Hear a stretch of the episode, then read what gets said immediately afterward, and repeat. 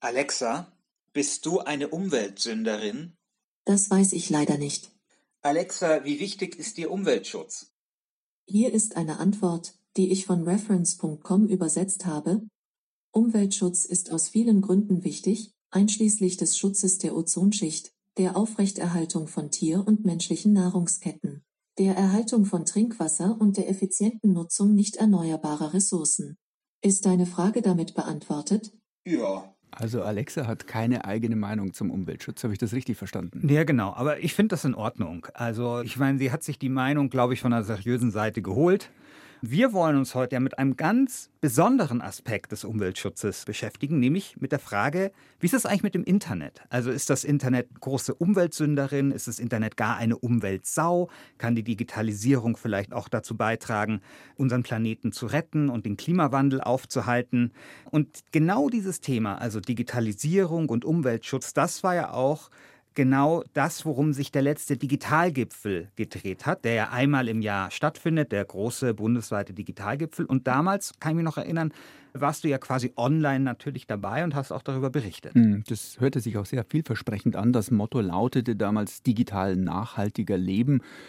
Besonders vielversprechend dabei die künstliche Intelligenz. KI kann ja zum Beispiel dabei helfen, Überproduktion zu vermeiden. Denken wir, wie viel Essen tagtäglich in Kantinen weggeworfen wird, weil einfach nicht gescheit geplant wird.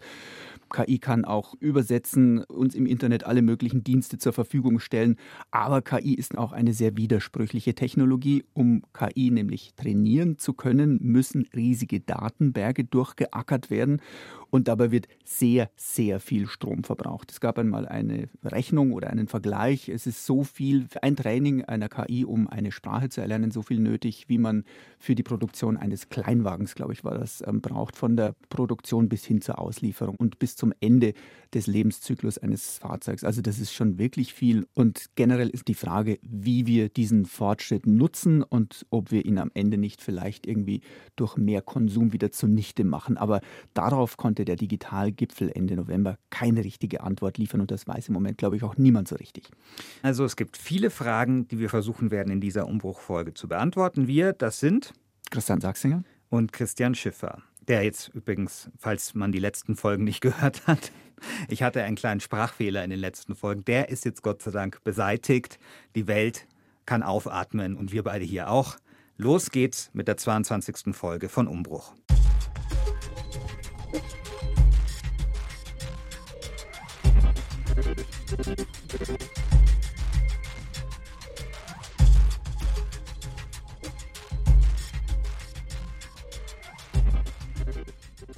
Because there's also a thing about all digital, and that is that we need to get the energy consumption down. Before COVID, when we were all flying a lot, well, the carbon footprint of data storage and clouds and what have you, I'm being told that that was the same as the footprint of flying. So we really need to work on digital, also using less energy Die, die wir hier gerade gehört haben, das ist Margrethe Vestager, Wettbewerbskommissarin der Europäischen Union. Ende Oktober 2020 hat sie ein Interview gegeben und da hat sie sehr viel über das Internet gesprochen oder genauer über den Energiehunger des Internets. Sie ist nämlich der Meinung, dass hier eine ganz große Herausforderung liegt, wenn es darum geht, den Kontinent bis 2050 klimaneutral zu machen. Und das ist ja das ganz große Ziel der Europäischen Kommission. Stichwort Green New Deal. Das Internet frisst Strom, Serien von Netflix, Amazon Prime, Disney Plus oder auch in der ARD Mediathek, ähm, die ganzen YouTube-Filmchen, wenn man daran denkt, oder auch E-Mails und sogar auch dieser Podcast hier natürlich. Rechenzentren müssen irgendwie betrieben werden und vor allem energieintensiv gekühlt werden. Und das Problem scheint weniger dann vielleicht das, der Stromverbrauch an sich zu sein, auch wenn der natürlich schon hoch ist, aber vor allem scheint das Problem zu sein, wie sehr der steigt. Hm. Also 2013 waren digitale Dienste noch für 2,5 Prozent der globalen Treibhausgase verantwortlich. 2018 waren es schon 3,7 Prozent und im Corona-Jahr 2020 wird noch einiges dazugekommen sein. Klar ist aber natürlich auch, dass man das natürlich jetzt wieder auf vielfache Art aufrechnen kann. Ne? Also wenn ich jetzt einen Actionfilm mir auf dem Fernseher anschaue und der wird gestreamt, dann verbraucht das vermutlich weniger Strom, als wenn ich wie vor zehn Jahren mich ins Auto gesetzt hätte, zur Videothek gefahren wäre und am nächsten Tag dann die DVD, die ja auch nochmal gepresst werden muss, was ja auch nochmal Strom kostet, mhm. mich dann wieder ins Auto gesetzt hätte, um, um die zurückzubringen. Und hier sind wir bei einem Thema, was ich fast schon als Reizthema bezeichnen würde, nämlich eben das Streaming. Also da hört man immer wieder, dass vor allem der jungen Generation vorgeworfen wird, ja, die würden sich so einsetzen gegen SUVs und Fridays for Future, aber sie würden doch dem Planeten sehr viel mehr schaden. Kaputt streamen. Genau, weil sie die ganze Zeit Serien streamen. Und das würde dem Planeten viel mehr schaden, als eine ganze Armada von SUVs es jemals könnte. Die Sache ist nur, es kommt sehr darauf an, wie man streamt. Und jetzt die Frage an dich, wie streamst du denn? Filme streame ich eigentlich kaum. Die lade ich mir meistens herunter. Manchmal kaufe ich mir sogar auch noch ganz oldschool DVDs. Wo ich streame, das ist meistens bei Audio, also bei Podcasts oder ich höre auch sehr gerne Radio mit dem Smartphone. Und wenn du dir einen Film runterlädst, also es muss ja nicht Streaming sein, also in welcher Auflösung schaust du den dann? Also wenn ich ihn runterlade, würde ich wahrscheinlich, glaube ich, eher auf die bestmögliche Qualität klicken. Ähm, wenn ich ihn streamen würde, falls ich das doch mal mache, dann eher auf die mittlere Qualität, weil ich dann so das Gefühl habe, da reißt er am wenigsten ab, hm. da bleibt die Datenverbindung stabil. Und was ich eigentlich, glaube ich, noch nie gemacht habe, das ist unterwegs mit dem Smartphone Film zu streamen. Das ist gar nicht so schlecht, denn Streaming ist nicht gleich Streaming, sagt Marina Köhn. Sie ist wissenschaftliche Mitarbeiterin beim Umweltbundesamt und dort zuständig für die Themen der nachhaltigen digitalen Infrastruktur. Und das Umweltbundesamt, das hat im September 2019, glaube ich, war das, eine Studie zum Streaming veröffentlicht. Wir haben ermittelt, dass der Anteil beim eine Stunde Videostream im Rechenzentrum so circa 1,4 Gramm CO2 bedeuten würde. Dann geht man noch mal über, sagen wir mal jetzt eine sehr gute Glasfaserübertragung, dann sind wir summa summarum bei circa 4 Gramm. Ein Fernseher mit circa 40 Zoll oder auch 50 Zoll muss man davon ausgehen, dass der so circa 60 Gramm CO2 emittiert in einer Stunde. Also sprich, das Fernsehgerät, was man nutzt, je größer, je mehr CO2 emittiert ist. Und der Übertragungsweg ist auch relevant. Wenn man Glück hat und man hat einen Glasfaseranschluss, ist es super, aber selbst Kupfer ist wesentlich besser, als wenn ich über UMTS mir die Serie anschaue. Wir halten fest, beim Streaming kommt es erstens auf das Endgerät an. Also sie hat ja gesagt, beim Smartphone 4 Gramm pro Stunde und bei einem 40 Zoll Fernseher sind schon 60 Gramm pro Stunde, also schon ein Vielfaches. Und dann kommt der zweite Faktor, nämlich die Art der Übertragung. Und das mhm. hat mich überrascht, dass das so viel ausmacht. Also klar, die Daten müssen irgendwie vom Rechenzentrum nach Hause transportiert werden. Und natürlich bleibt der ökologische Fußabdruck dann klein, wenn das möglichst effizient geschieht. Und Glasfaser ist eine sehr effiziente, schnelle schnelle Art, Daten zu übertragen. Und damit hätten wir jetzt einen Grund mehr, endlich mal den Glasfaserausbau in Deutschland hinzubekommen, weil dann hätte man auch einen ökologischen Effekt. Kann man sich auch gut vorstellen. Einfach durch Glasfaser rutschen die Daten eben viel schneller Logisch. durch. Es gibt kaum Widerstände. Bei einem Mobilfunkmasten ist allein schon der Betrieb des Mobilfunk-Handymasten einfach schon energieintensiver, leuchtet einigermaßen ein.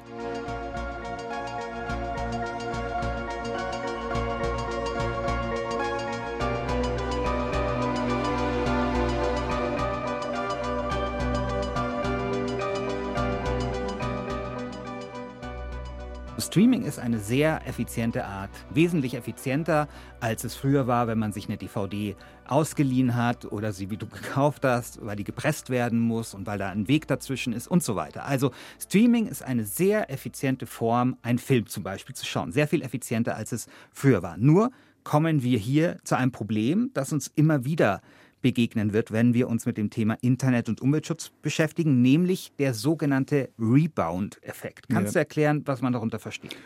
Das ist im Prinzip jener Effekt, der sich ergibt, wenn Effizienzsteigerungen, die eigentlich ja positive Effekte haben, unterm Strich dann sogar ganz oder teilweise wieder verpuffen, weil wir den Fortschritt zum Beispiel für mehr Konsum nutzen. Bestes Beispiel ist die E-Mail.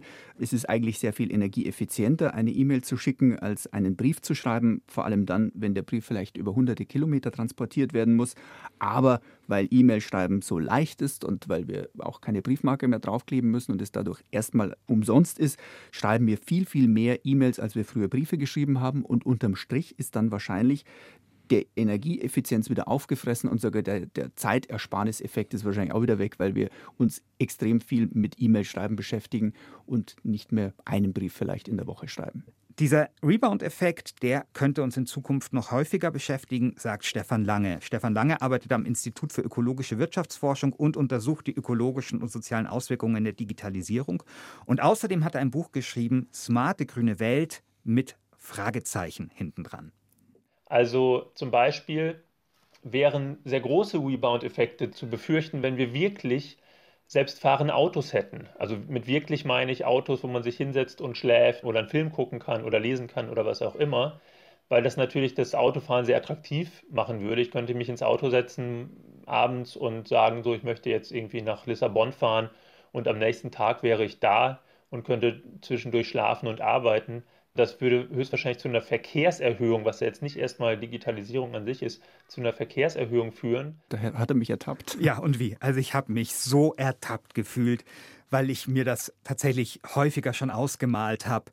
Ich steige da dann Freitagabend in so ein selbstfahrendes Auto, dann schlafe ich dort, arbeite noch ein bisschen, äh, hole irgendwie die, vielleicht kann ich da die Playstation auspacken, ich weiß es nicht, auf jeden Fall vergeht die Zeit wie im Flug und ich wach am nächsten Tag in Spanien auf oder ich ziehe vielleicht auch weiter weg, wo es günstiger ist und fahre da mit so einem selbstfahrenden Auto einfach rein und so. Also genau, genau diese Fantasien habe ich hm. immer gehabt. Hm. Und ich habe mir natürlich überhaupt gar keine Gedanken darüber gemacht, was das bedeutet, wenn das eigentlich jeder macht.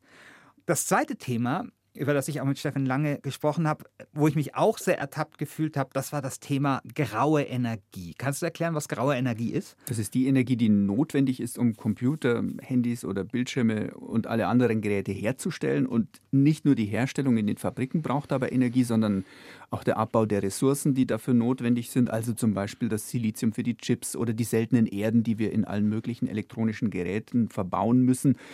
Und dann kommt natürlich auch noch der Transport der Geräte dazu, die Lagerung, der Verkauf in den Läden. Alles das braucht Energie, bis die Geräte dann eben bei uns landen. Und das eben nennt man die graue Energie. Es gibt das Beispiel, dass für die Herstellung eines E-Readers so viel CO2 verbraucht wird, wie notwendig wäre zum Drucken von da gehen die Zahlen sehr auseinander, zwischen 25 und 60 Büchern. Da kommt es wahrscheinlich dann auf die Bücher an, die man da als Referenzgröße nimmt oder auf den E-Reader. Mhm. Und ich habe dann mal geguckt, wie viele, wie viele Bücher ich auf meinem E-Reader habe und es waren 17. Und dann ist es so, dass ich einen Großteil dieser Bücher auch nicht zu Ende gelesen habe. Und dann ist es auch so, dass auch wenn ich jetzt nach Hause gehen würde und sagen würde, ich muss jetzt diesen E-Reader ökologisch wieder reinholen und würde mir ein paar Bücher kaufen und die jetzt einfach in einer Tour durchlesen, dann wären das ja keine Bücher, die ich mir gekauft hätte, wenn ich nicht den E-Reader gehabt hätte. Also das heißt. Das ist wieder der Rebound-Effekt. Genau. Diese graue Energie, die wird eben häufig unterschätzt und das ist ein Problem.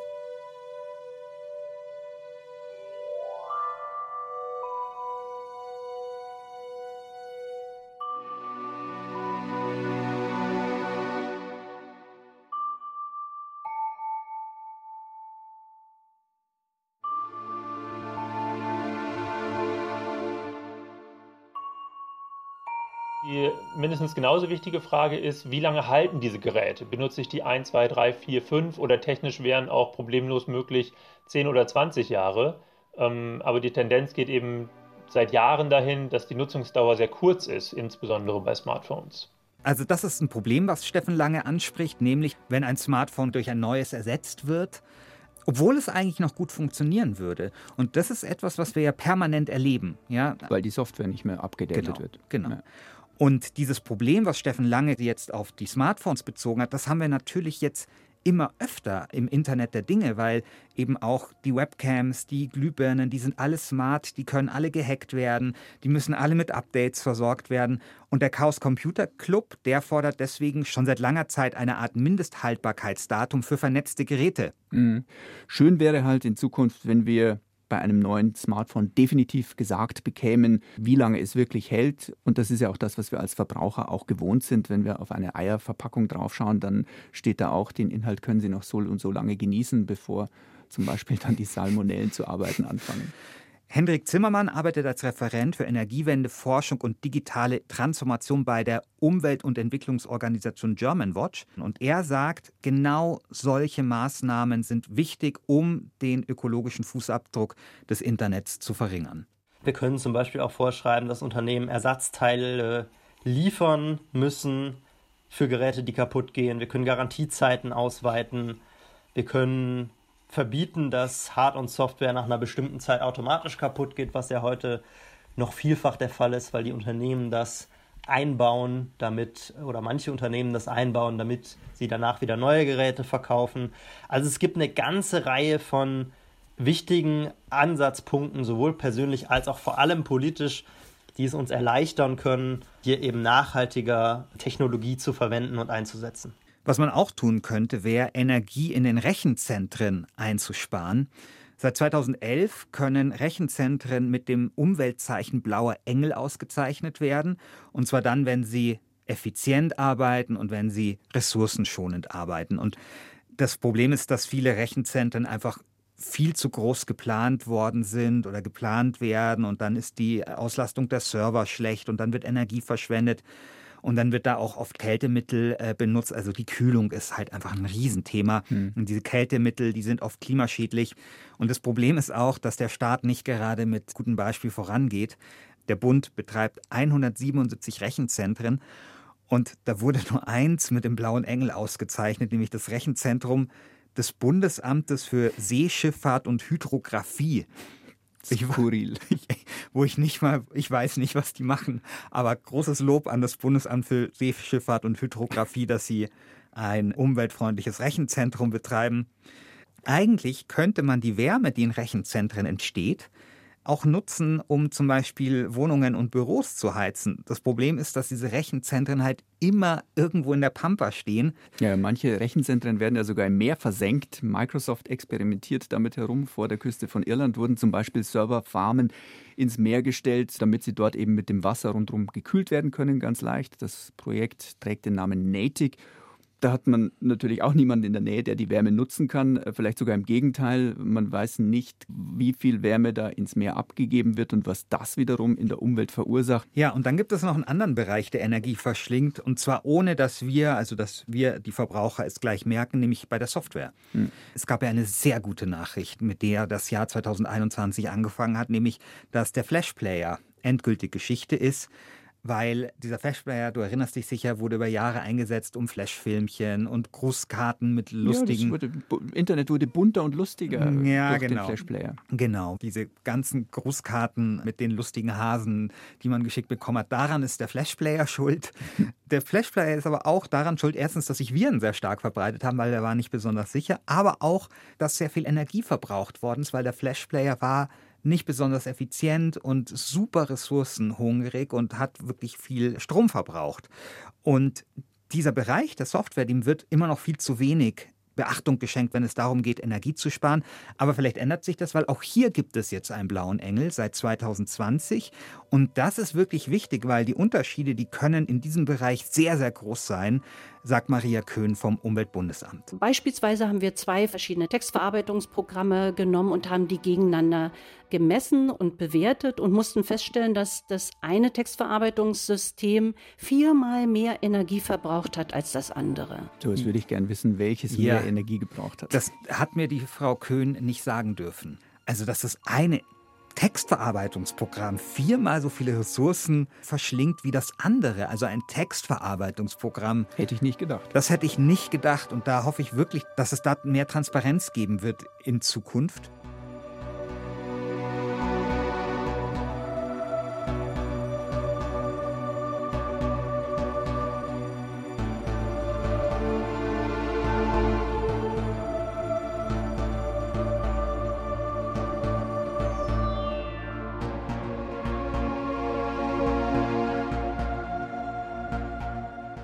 Wenn ihr da draußen sagt, ich möchte bei meinem Internetkonsum Strom sparen und dem Planeten etwas Gutes tun, ich möchte dafür sorgen, dass die Umweltsau Internet nicht noch weiter gemästet wird, da haben wir jetzt fünf Tipps. Erstens, wichtig ist es, auf eine gute Internetverbindung zu achten. WLAN spart dabei Strom. Noch besser wäre vielleicht sogar ein LAN-Kabel zu nutzen. Prinzipiell gilt, je schlechter die Verbindung ist, desto höher ist der Energieverbrauch. Zweitens, beim Kauf eines Gerätes immer auch gucken, ob es nicht auch ein gebrauchtes Gerät tut. Also auch gebrauchte Geräte sind super gut zum Teil, weil einfach die Smartphones so eine Entwicklung hingelegt haben, dass die Unterschiede einfach immer kleiner werden von Jahr zu Jahr. Und wenn man ein Handy kauft, dann sollte man vielleicht auch mal gucken, wie gut es sich eigentlich reparieren lässt. Zum Beispiel die Frage, kann man den Akku rausnehmen? Sind da Dinge verklebt oder sind sie nur verschraubt? Drittens, es ist logischerweise gut, wenn man Geräte, die man kauft, um damit analoge Medien zu ersetzen, wenn man die auch wirklich dazu dann nutzt. Also wenn ich zum Beispiel mir einen E-Book-Reader anschaffe, dann sollte ich den auch verwenden und nicht weiter Bücher kaufen. Jedes Buch, das man mit seinem digitalen Gerät liest, anstatt es in Papierform zu kaufen, sorgt für gutes Ökokarma. Viertens, bei Streaming-Anbietern kann man in der Regel die Auflösung herunterregeln und ganz ehrlich, den Unterschied, den bemerkt man oft gar nicht mal. Der Unterschied ist eher klein. Der Unterschied im Stromverbrauch wiederum ist enorm. Wir haben heute viel über das Videostreaming auch gesprochen und das auch zu Recht, weil 80 Prozent des Stromverbrauchs des Internets, schätzt man, wird mittlerweile durch Videostreaming verursacht. Und das ist wirklich etwas, wo man viel sparen kann. Also, wir haben auch gelernt, klar, Größe des Bildschirms entscheidet. Das kann man auch nochmal berücksichtigen. Fünftens, ausmisten. Datensparsamkeit kommt auch der Umwelt zugute. Es müssen dann einfach weniger Daten gespeichert und verarbeitet werden, zum Beispiel beim E-Mail, wenn ich den Account voll habe mit Hunderten oder Tausenden von E-Mails, dann müssen zumindest die Überschriften und die ersten Zeilen jetzt mal wieder neu geladen und angezeigt werden. Am besten wäre es natürlich, sich ein E-Mail-Programm herunterzuladen und dort auf dem E-Mail-Programm, wie zum Beispiel Outlook, zu speichern. Das würde am wenigsten Energieverschwendung verursachen. Es gibt auch Unternehmen, die machen jedes Jahr eine Datenlöschaktion, um Strom zu sparen. So, und jetzt habe ich noch einen Zusatzpunkt, ein Bonus, wenn man so möchte, nämlich Tipp, das Internet benutzen. Weil klar, das Internet verbraucht sehr viel CO2, aber man kann damit auch sehr viel CO2 einsparen. Das erleben wir gerade auch in der Corona-Zeit, also Stichwort Videokonferenzen. Ganz einfach, weil ein Flug so unfassbar viel Energie verbraucht. Christian, du hast das am Anfang der Sendung ja schön aufgeschlüsselt. Und wenn man diese Videokonferenzen durchführt, da kann man natürlich auch nochmal gucken. Ja, also müssen zum Beispiel alle Leute mit Bild zu sehen sein? Oder tut es nicht vielleicht einfach auch nur den Ton zu hören? Christian, lange Rede, kurzer Sinn. Ist das Internet nun eine Umweltsau oder nicht? Also sagen wir mal so, mit Hilfe des Internets und der Digitalisierung könnte man eine Menge Energie einsparen, aber halt nur theoretisch. Damit man wirklich Energie einspart, also damit wirklich diese Potenziale nicht nur Potenziale bleiben, sondern tatsächlich reale Einsparungen werden, da müssen richtige Rahmenbedingungen gesetzt werden. Nur dann ist das Internet keine Umweltsau.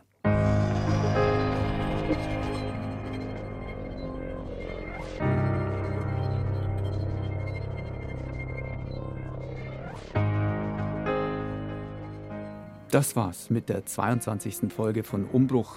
Falls es euch gefallen hat, würden wir uns natürlich freuen, wenn ihr uns abonniert und weiterempfehlt. Umbruch gibt's alle vier Wochen. Bis dahin, euer Christian Sachsinger und euer Christian Schiffer.